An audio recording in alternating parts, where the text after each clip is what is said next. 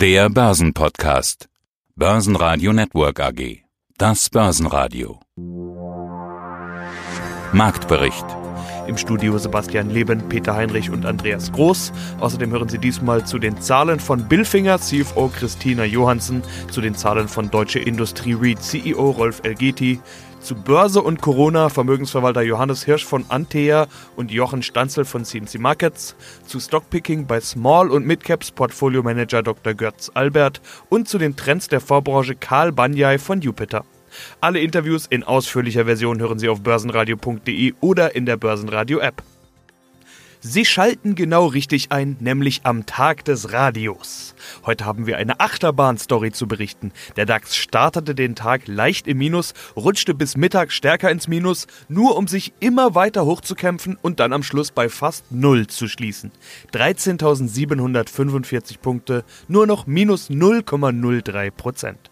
DAX-Gewinner waren Linde nach Zahlen, erneut die Deutsche Bank und die Versorger, Verlierer viele Firmen mit China-Geschäft, wie die Autobauer, die Lufthansa und BASF. Ist das schon wieder die Corona-Angst, die zurückkommt? Oder werden wir nur noch verrückt, wenn wir an einem Tag sagen, die Corona-Angst ist weg, am nächsten Tag sagen, die Corona-Angst kommt zurück und am nächsten Tag wieder sagen, die Corona-Angst ist weg? Was denn nun? Ja, hallo, mein Name ist Jochen Stanzl. Ich bin Chefmarktanalyst bei dem CFD Broker CMC Markets in Frankfurt. DAX-Rekorde versus Corona-Angst. Wer wird gewinnen? Sind Rücksetzer Kaufchancen oder eher Risiken? Das hängt von dem Virus ab und von der ja, von den Risiken, die da mit einhergehen. Wir haben und sind inmitten eines Bullenmarktes, darf man nicht vergessen. Und es geht auch um die Signallage am Markt. Also die zwei Sachen würde ich beobachten. Es ist ja das Risiko, dass China die Quarantäne aufhebt und dass die Pandemie dann erst richtig um sich greift.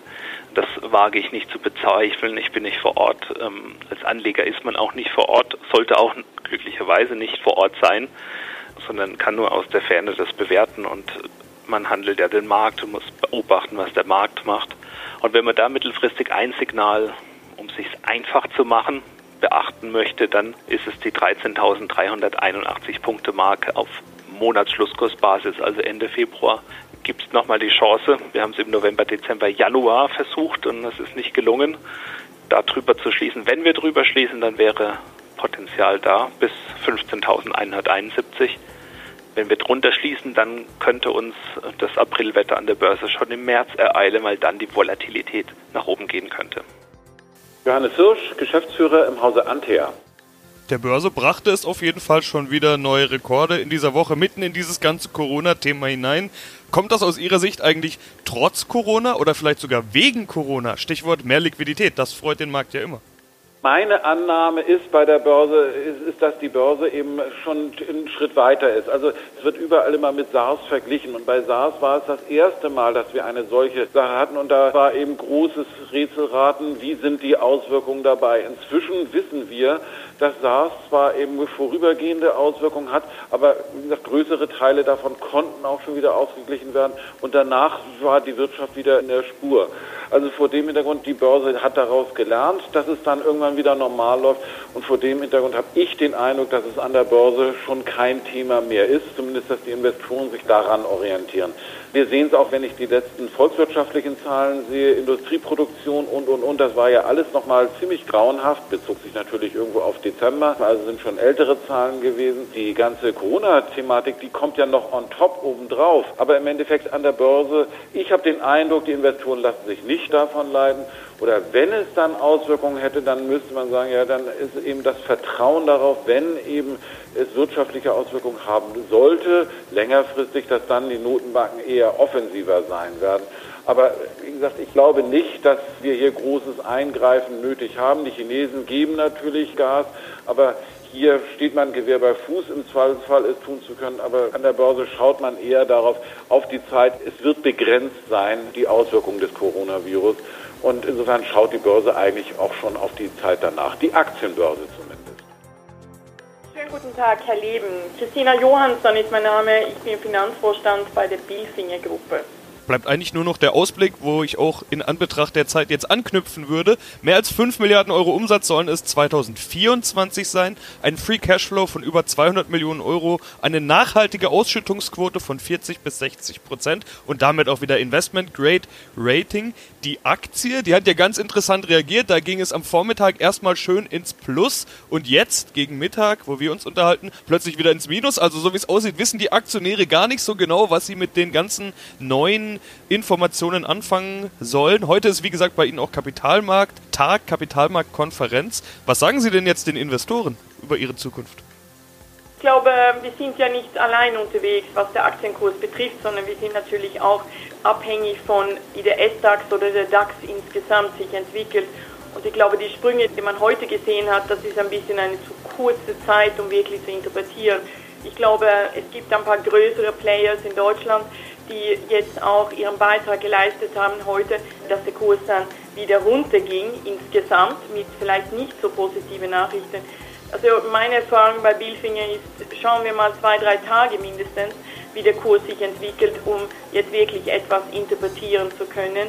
Und ich glaube, so weit wie wir gesehen haben, ist eigentlich das, was wir gemeldet haben für 19, das, was wir an Guidance für 20 geben, das, was wir auch in der Strategie präsentieren, sehr, sehr positiv angekommen und sicher eine Herausforderung für Billfinger, aber wir sind entschlossen, wir sind committed, dass wir auch in den nächsten Jahren unsere Versprechen halten und diese Transformationsreise bei Billfinger dann in den nächsten zwei Jahren erfolgreich abschließen können. So, ich interpretiere nicht so viel. Wir sind gut am Vormittag, schlecht am Nachmittag, aber wir sind ein bisschen zu klein. Da gibt es ein paar große, die dann sehr viel Einfluss haben auf uns. So, lassen wir es ein paar Tage gehen und dann schauen wir mal, wo der Kurs sich stabilisiert.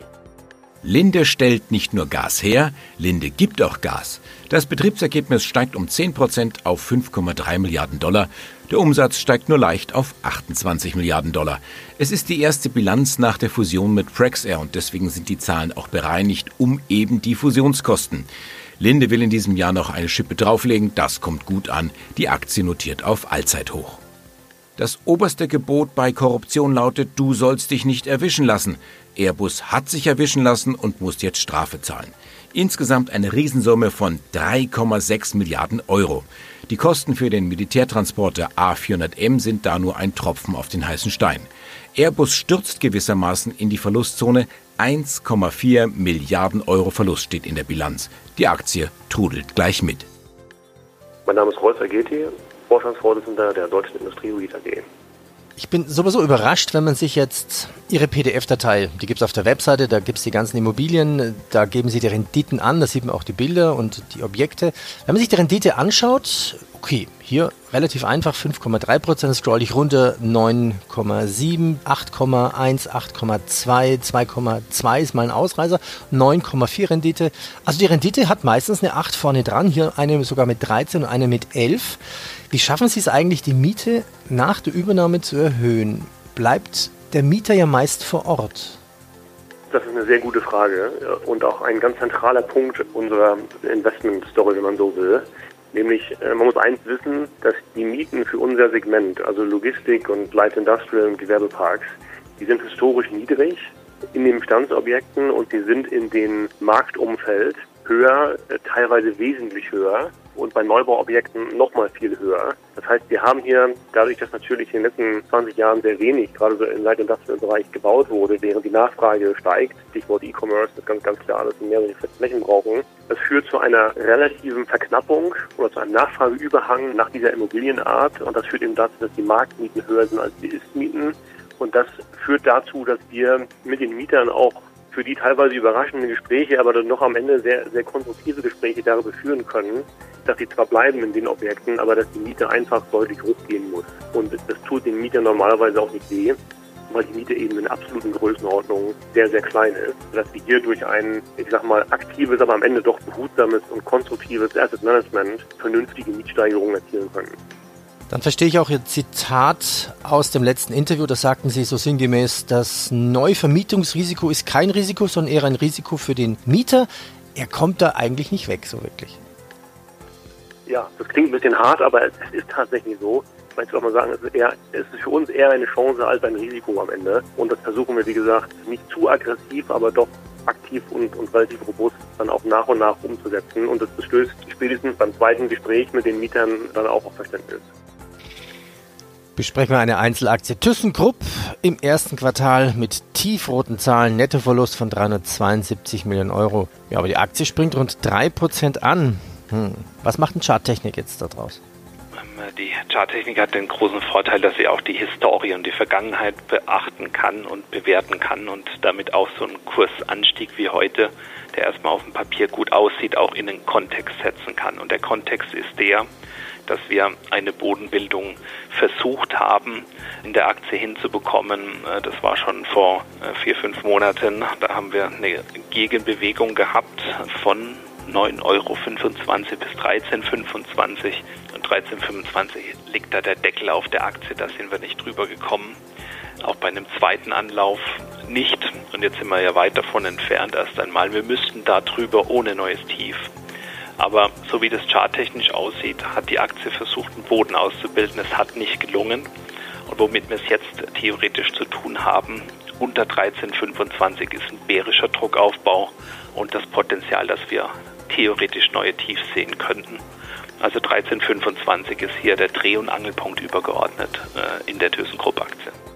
Rote Zahlen kommen auch von ThyssenKrupp. Hier ist das erste Quartal. Vor allem das Stahlgeschäft lief schwach. Dazu belasten Kosten für den Konzernumbau, Zinsaufwendungen und Kosten für die geplante Trennung vom Aufzuggeschäft. Unterm Strich steht ein Minus von 372 Millionen Euro.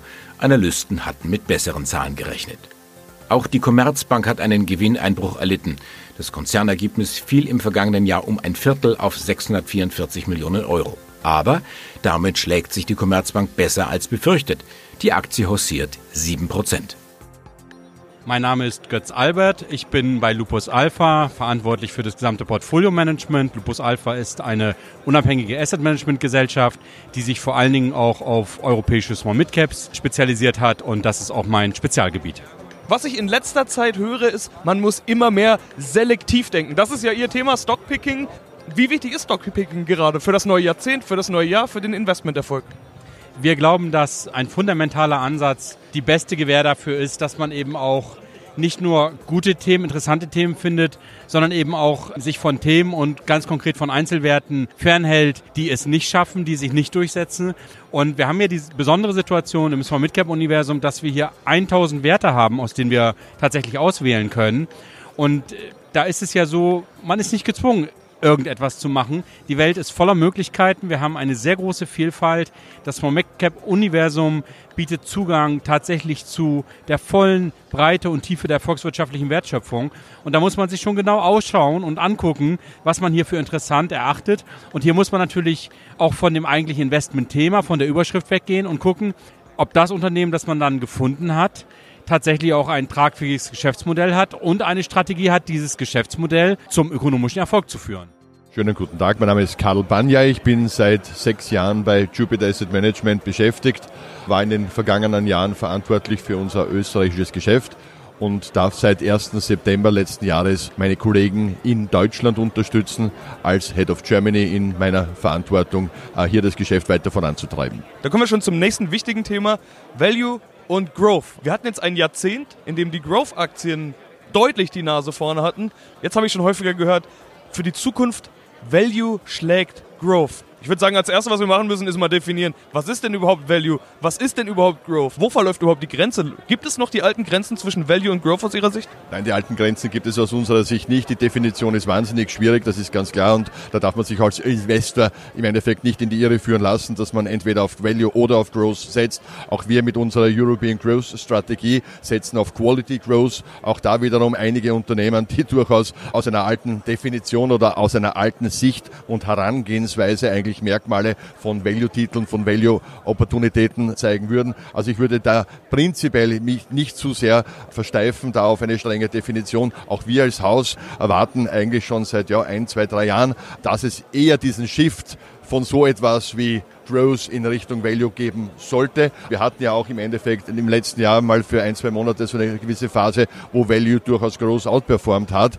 Aber wann es da passieren wird, wann man hier im Endeffekt hier diese Rotation wirklich feststellen kann. Wir haben auch in den letzten Wochen und Monaten eigentlich einiges an Indikationen bekommen und können im Endeffekt sehen, dass prinzipiell hier viele Investoren sich committen oder outen, wiederum Value stärker in den Blickpunkt rücken zu wollen. Aber es hängt, wie gesagt, von sehr, sehr vielen Faktoren ab. Weitere Liquidität, weitere Märkte, äh, Marktstörungen und so weiter und so fort. Also prinzipiell muss man sagen, dass es hier diesen lang erwarteten eher Shift von Growth in Richtung Value durchaus, ja, ich wäre nicht überrascht, wenn wir das 2020 erleben. Aber wie gesagt, nachdem die Abgrenzung hier sehr, sehr schwierig ist, bitte hier keine eindeutige Aussage.